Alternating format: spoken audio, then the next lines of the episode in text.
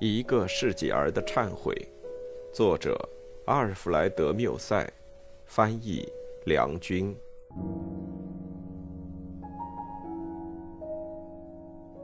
现在我来叙述另外一个女人。约莫晚上十点钟的时候，当我们度过了喧闹疲倦的一整天，大家回到戴尚奈的家里。他已经先我们几个钟头回家，做好他的准备工作。当我们抵达时，乐队已经在演奏，客厅里挤满了人。大部分的舞女是戏院里的姑娘。人家告诉我，为什么这些姑娘比别的吃香，因为大家都在争夺她们。刚回来，我就投进了华尔兹的漩涡里。这种真正愉快的运动一直为我所喜爱。我不知道有比这更高尚、更配得上一个漂亮女人和一个青年小伙子的运动。所有的舞蹈比起华尔兹来，只不过是一些乏味的俗套，或作为最无意义的会面的借口罢了。那是在某种形式上，真正的占有了一个女人。当你把她揽在自己的胳膊里半个钟头，就这样带着她跳，使她不由自主的激动，并不是没有几分冒险的。在这种情形下，人家真不知道该说你是在保护她，亦是在强迫她。有时候，有些女人把自己沉醉在一种既肉感又羞怯、既温柔又纯洁的忘我境地里。以致人家分不清，在他们身边感觉到的到底是情欲，亦是恐惧。而且，如果把他们紧紧搂在怀里时，人们不知道是否自己会晕倒，或会把他们像芦苇一样压折。德国，发明这种舞蹈的国家，那儿的人一定是多情的。我胳膊里挽着一个来巴黎过狂欢节的意大利某剧院的非常漂亮的舞女，她穿着酒神女祭祀的服装，一件豹子皮做的长袍。我从来没有见过像这么娇气的女人，她高高的身材，长得那么苗条，尽管她跳华尔兹舞跳得极其迅速，却显得懒洋洋的样子。表面上看他，你会以为他的舞伴一定很吃力，其实不然，他跳的就像受了魔法驱使一样。他的胸前别着一大束鲜花，花香使我不由自主的沉醉。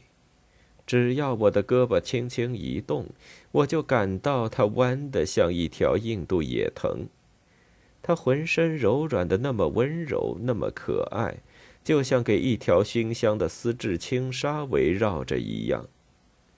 每转一个圈子，你就会听到他的项链擦着他的金属的腰带发出的轻微的声音。它转动的那么灵巧，使我以为看见了一颗美丽的星星。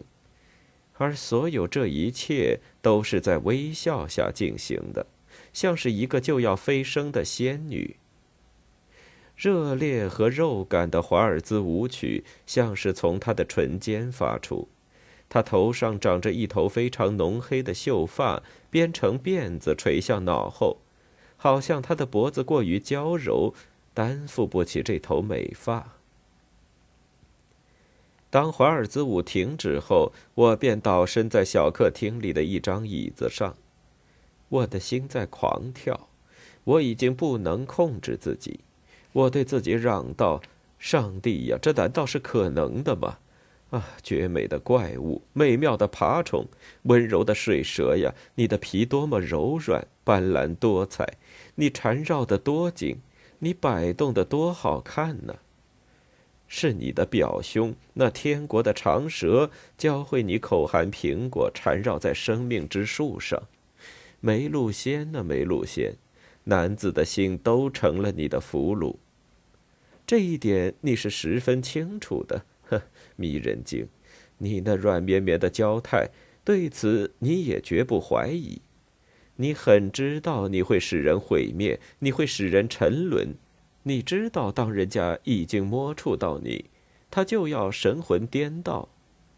你知道，人们会为你的微笑、你的花儿的香味和同你有肉欲的接触而死去的。哈，这就是为什么你那么柔媚的委身于欢乐，这就是为什么你的微笑那么温柔，你的花儿那么鲜艳。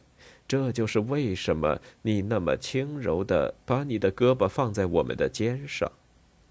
上帝呀，上帝，你到底要我们怎么办？哈莱教授说过一句可怕的话：“女人是人类的神经部分，男子则是肌肉。”汉波尔特本人，这位严肃的学者也曾说，在人类神经的周围是一层看不见的大气层。我不想说那些眼睛在追踪着飞来飞去的斯巴兰沙尼的蝙蝠的梦想家，他们以为已经找到了自然的第六感官。就是照现在这个样子，这个创造我们、嘲笑我们、毁灭我们的大自然，它的种种神秘已经够可怕，它的威力已经很强大了，更用不着再把围绕我们的黑暗加深。但是，有哪一个男子敢于说自己已经有了生活经验呢？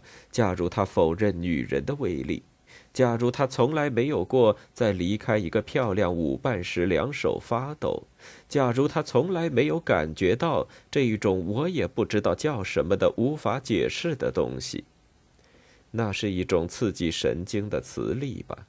他在舞会中间，在乐器的喧闹声中，在使烛台上的烛光变成苍白的热气中，再从一个年轻女人的身上缓缓发散出来，而他本人也是一个发电者。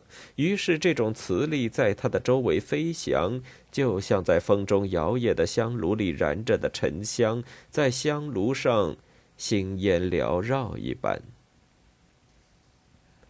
我如醉如痴，宛似迷魂失魄。这种滋味，只有当你在恋爱中才能体会，而这在我并不算新奇。我知道在心爱的人儿顶上闪耀的圆光是什么，但是使我心跳得这么厉害，使我中了邪魔的，只是为了她的美貌，她的一束鲜花和一件金钱豹皮的茜装。和她的某种动作，用他从卖艺者那儿学来的以特殊方式转圆圈的本领，和他的一只美丽的胳膊的轮廓。而这一切，又都不用说一句话，不用一个心思。当然，他更不愿显露出自己完全清楚这一切的效果。如果这就是上帝七天创造的成绩，那么。以前的混沌世界，又是怎么样的呢？然而，我所感到的到底不是爱情。我除了可说这是渴望以外，还能说是别的什么呢？这是我有生以来第一次感觉到，在我身上的一条与我的心是如此陌生的琴弦在震动。看见了这只美丽的野兽，使得在我身上的另一只野兽吼叫起来。我很知道，我不会对这个女人说我爱她，也不会说我喜欢她，甚至也不会说她漂亮。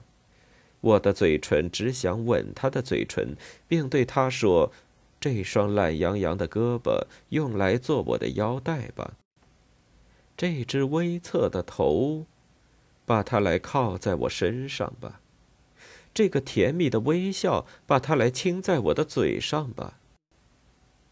我的肉体爱上了他的肉体，我为美貌所陶醉，就像人家为醇酒所陶醉一样。戴尚奈从我身边经过，他问我在这儿做什么。我对他说：“这个女人是谁？”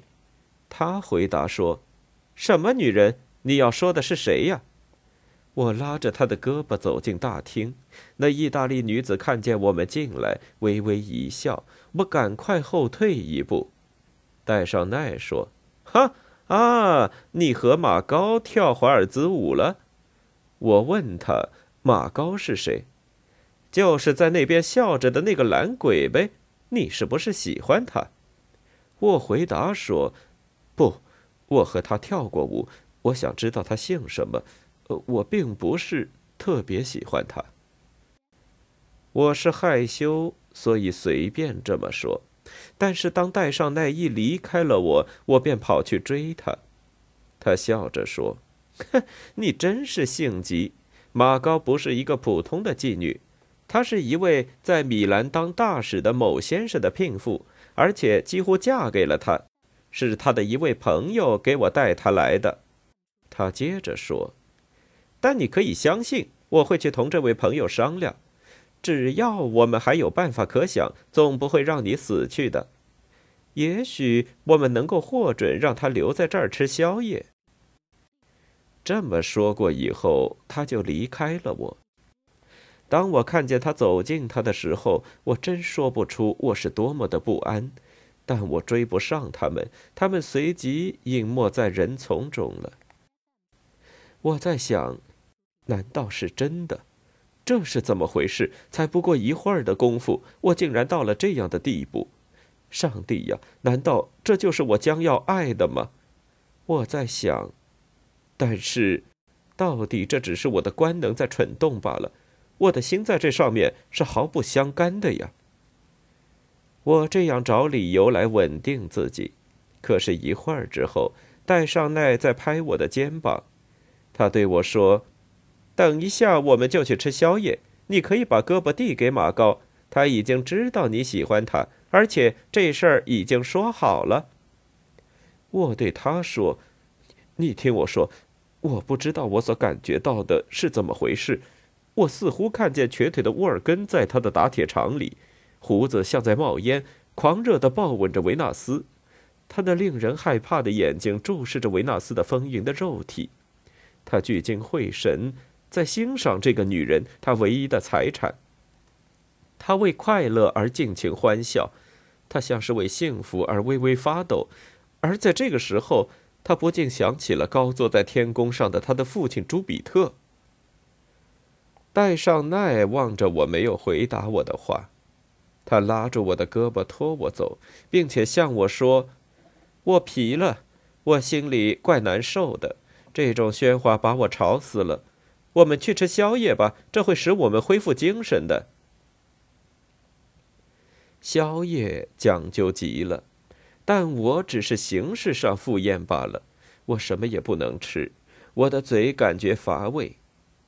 马高问我：“你怎么了？”而我就像一座石像，一动也不动，只是默默的以惊奇的眼光把他从头望到脚。他笑起来了。戴尚奈在远处观察我们，也跟着笑。他面前放着一只雕琢精美的大水晶杯，杯身反映出璀璨的华灯的无数闪光，就像三棱镜反映出的七彩虹泥。他伸出懒洋洋的手臂，把塞浦路斯产的金色美酒满满的斟了一杯。同是这种东方的甜酒，后来我在丽都荒凉的沙滩上，却发现它是那么的苦味。他把酒杯递给我说：“拿去吧，给你，我的孩子。”我再把这杯酒回敬他的时候，说道：“为你，也为我。”他只把嘴唇在酒杯里浸润了一下，最后。我以悲哀的心情把这杯酒喝完，他似乎从我的眼睛里看得出来。他问道：“这酒不好？”我说：“不是。”那，不然就是你头痛？不，或许你厌倦了？不，啊，那么，是爱情的苦恼了。他用他的异国腔调这么说的时候，他的眼光变得严肃。我知道他是那不勒斯人，但在说到爱情的时候，他的意大利热情也会不由自主的使他心跳。席上出现了另一种疯狂，大家已经酒酣耳热，还在那儿碰杯，就连最苍白的脸孔都因有了酒意而变成粉红，好像是为了不让羞耻心在这里出现。阵阵模糊的低语声，好像是海潮上涨的声音，不时像因海浪翻腾而发出怒吼。这儿那儿，人们的眼光都在泛着热情。后来突然间，彼此都互相注视着，而且茫然若失。我不晓得是什么风把所有这些朦胧的醉意都吹拢一起。一个女人站起来了。好像是在还平静的海面上，第一股首先感觉到风暴的到来而冲起来给大家预告的波浪。他做一下手势，要大家平静下来，一口喝干他杯里的酒。随着他的动作，他把头发弄散了，一头金色的卷发围披在他的肩头上。他张着嘴唇，想唱一支饮酒歌。他的眼睛半闭着，他困难的呼吸，两次从他那喘不过气的胸膛发出了沙哑的声音。突然间，他变得像死人般苍白，于是倒在他的椅子上了。这时候开始了一阵喧闹声，夜宴还继续一个多钟头，直到散席，喧闹声还不停息。在这种喧闹里，人们不可能辨别任何身影，笑声、歌声，甚至叫嚷声，全都混作一团。戴尚奈问我：“你对这有什么感想？”我回答说：“什么也没有。”我塞住耳朵在看人家闹。在这种疯狂的喧嚣声中。漂亮的马高始终默不作声，也不喝酒，安静地支着他那赤裸的胳膊坐着，让自己沉在懒散的幻想中。他似乎既不惊奇，也不感动。我问他：“你不想同他们一样玩吗？刚才你给我塞浦路斯美酒喝，你自己不想喝一点吗？”我对他这么说时，斟了满满一大杯给他。他慢慢举起来，一饮而尽，把酒杯放在桌上，又恢复了他那种心不在焉的姿态。我越是观察这个马高，我越觉得他奇怪。他对什么都不感兴趣，但对什么也不觉讨厌，似乎要使他生气，也和要使他高兴同样的困难。人家要他做什么，他就做什么，但绝不自己采取主动。我想起那永恒的安息的精灵，于是就对自己说：如果这座苍白的雕像变成梦游病者，他可能就像马高一样。我对他说：“你是善良还是凶恶？悲哀亦或快乐？你爱过人吗？你要不要人家爱你？”你喜欢金钱，喜欢快乐，喜欢什么？你喜欢马匹、乡间、舞会？你喜欢谁？你梦想些什么？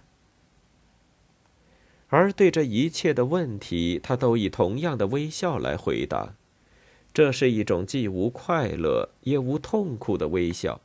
他似乎在说：“这有什么关系呢？”此外。就再没有别的意思。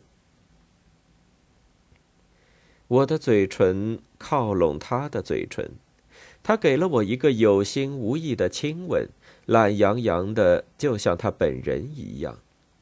然后他把手绢搁在他的嘴上。我对他说：“马高，谁要是爱上了你，他就活该倒霉了。”他那双黑眼睛俯下来看了我一眼，然后仰望天空，翘起一只手指，做出一个无法模仿的意大利手势，慢慢的说出了他的国家里女性惯说的一句口头禅 b e r k e 这时候，仆人在上国典，有好几个客人已经离席，有些人在抽烟，别的人在赌钱。有一小部分人还在席上，有些女人在跳舞，别的人则在打瞌睡。乐队重新奏起乐曲，蜡烛光已经暗淡，人们又点上了新的。我想起贝特伦的夜宴，在那里半睡着了的主人们周围的灯光熄灭，这时候奴隶们踮着脚趾走进来偷窃银餐具。在这一切中间，歌唱始终没有停止，而那三个英国人，三副阴郁的脸孔，欧洲大陆是医治这种脸色的医院，他们还在继续唱他们的歌，尽管这是来自他们的泽国里最坏的歌曲。我对马高说：“来，我们走吧。”他就站起来，挽着我的胳膊，戴上奈向我嚷道。明天见。于是我们走出了大厅。在走进马高的寓所时，我的心在猛烈的跳动，我说不出话来。对这样一个女人，我一点把握都没有。她既无情欲的感觉，也无厌恶的感觉。当我看见我那只在这个死板的家伙身边发抖的手时，我真不知该作何打算。他的房间就像他一样，是阴郁，同时又是肉感的。一盏白玉灯半明不亮的照着房间，靠椅和沙发也同床一样柔软。我相信这一切都是用毛绒和丝绸制的。在进去的时候，我闻到了一种强烈的土耳其熏香。不是在这里街上出售的那种香，而是在君士坦丁堡才有的那种最刺激神经、最危险的香料。他摇铃后，一个年轻女仆走进来，他没有对我说一句话，就和女仆走进寝室。不久之后，我看见他已经睡在床上，用一只手肘支着身子躺着，老是那副懒洋洋的姿势。这在他。已经成为习惯了。我站在那里望着她，真奇怪。我越是欣赏她，我越觉得她美，也越觉得我那被她引起的肉欲已在消逝。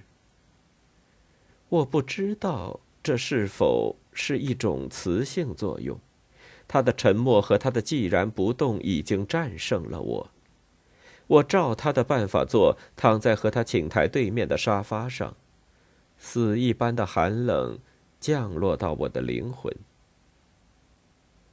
在动脉里跳动的血液是一种奇怪的时钟，人们在夜里才感觉到它在震荡。那时候，人被外界的事物所遗弃，恢复了他的本来面目。他听到了自己在活。尽管又疲倦又伤感，我却不能合眼。马高的眼睛注视着我，我们漠然的、慢慢的彼此望着对方。假如可以这么形容的话，他终于说道：“你在那儿做什么？不到我这儿来吗？”我回答说：“就来。你多么美！”忽然有一声微弱的叹息，像是一声悲怨。马高的竖琴的一根琴弦松弛开了。听到这个声音，我回过头去，于是我瞥见朝霞的最初的淡淡的红光已经给窗户染上了彩色。我站起身来，拉开窗帘，一股强烈的阳光射进了房间。我走进一个窗子。站在那里一会儿，万里晴空，太阳晶亮，没有一片浮云遮掩。马高又在叫我：“你到底来不来呢？”我给他做了一个手势，让他再等一会儿。显然有某种值得小心谨慎的理由，使他选择了这个远离市中心的偏僻地区。或许。他在别处还有寓所，因为他有时也接待一些朋友，他情人的朋友们也来看他。我们现在这个房间无疑是一种临时的乡巢，房子面向卢森堡公园，举目可以望见遥远的花园里的景致，好像一块被压沉在水里的软木，不甘心在那握着他的手里，总想从手指缝滑出，再浮到水面上来。在我的心里，就有一种我既不能克服，也不能摆脱的什么东西，在这样蠢动着。卢森堡公园林荫小径的景象，使得我心儿在狂跳，而一切别的思想都消失了。多少次闹逃学，在这些小土丘上，我躺在树荫底下，带来几本好书，全都是充满疯狂的诗意的，因为那就是一去不返的我的童年时代的放纵生活呀。我从光秃的树木上、花坛中的干草上，再找到了这一切遥远的纪念。当我十岁的时候，曾在那里和我的哥哥、我的老师一起散步，撒一些面包屑给几个冻得发抖的可怜的鸟儿。在那儿，坐在一个角落上，我一连好几个钟头在望着小女孩们围成一个圆圈跳舞。我天真的心曾经为听他们幼稚的歌曲的叠句而跳动。在那里，在从学校回来的时候，我曾经走过千百次那同一的林荫小路，陶醉于维吉尔的一首诗中，用脚踢掉路上的一颗小石子。我不禁这样叫道：“我的童年时代哟，你在这儿呢！”上帝呀，你就在这里呢！我转过身来时，马高已经睡熟，灯已熄灭，阳光使整个房间变了样子。我以为是天蓝色的窗幔，其实是青绿色，而且已经褪色了。而马高那座美丽的雕像则横呈在卧榻上。苍白的像死人一样，我不由自主的打了一个寒噤。我看看卧榻，又看看花园，我倦极的脑袋变得沉重起来。我走了几步，便去坐在靠近另一个窗户的一张开着的小书桌前。我靠在桌子上，机械的望着一页搁在桌子上的摊开着的信笺。信笺上只有简单的几句话，我无意中一连读了几遍，直到因为看了多次，信中的意义在我的思想中已经变成可以理解的东西。我忽然因此受到了感动，尽管我不可能完全明了其中的意义。我拿起信笺来细读，字写得很坏，信中说。他昨天晚上死了。晚上十一点钟的时候，他自己就感觉到已经衰弱不堪了。他叫我来，并且向我说：“路易松，我要去和我的老伴儿相会了。你去取下挂在衣橱里钉子上的一张床单，它和另一张是一对。”我不禁痛哭着跪下来，但是他伸着手叫道：“不要哭。”不要哭，他并且大大叹了一口气。信笺的其余部分撕碎了，我说不出读了这封信在我心中所引起的反应。我翻过那张信笺来，看见上面写有马高的住址和前一天的日期。我无意识的走向卧榻，并且自己嚷道：“他死了。”到底是谁死了？死了谁呀？谁呀？马高睁开眼睛，看见我坐在他的床上，手里拿着那张信笺，他便说：“是我妈，他死了。”你真的不来和我一起吗？这么说着，他便伸出手来。我对他说：“安静点，睡你的。”让我在这儿吧。他转过身去，又在睡着了。我望着他好一会儿，直到我相信他再听不到我走路的声音，我才离开他，慢慢的走出来。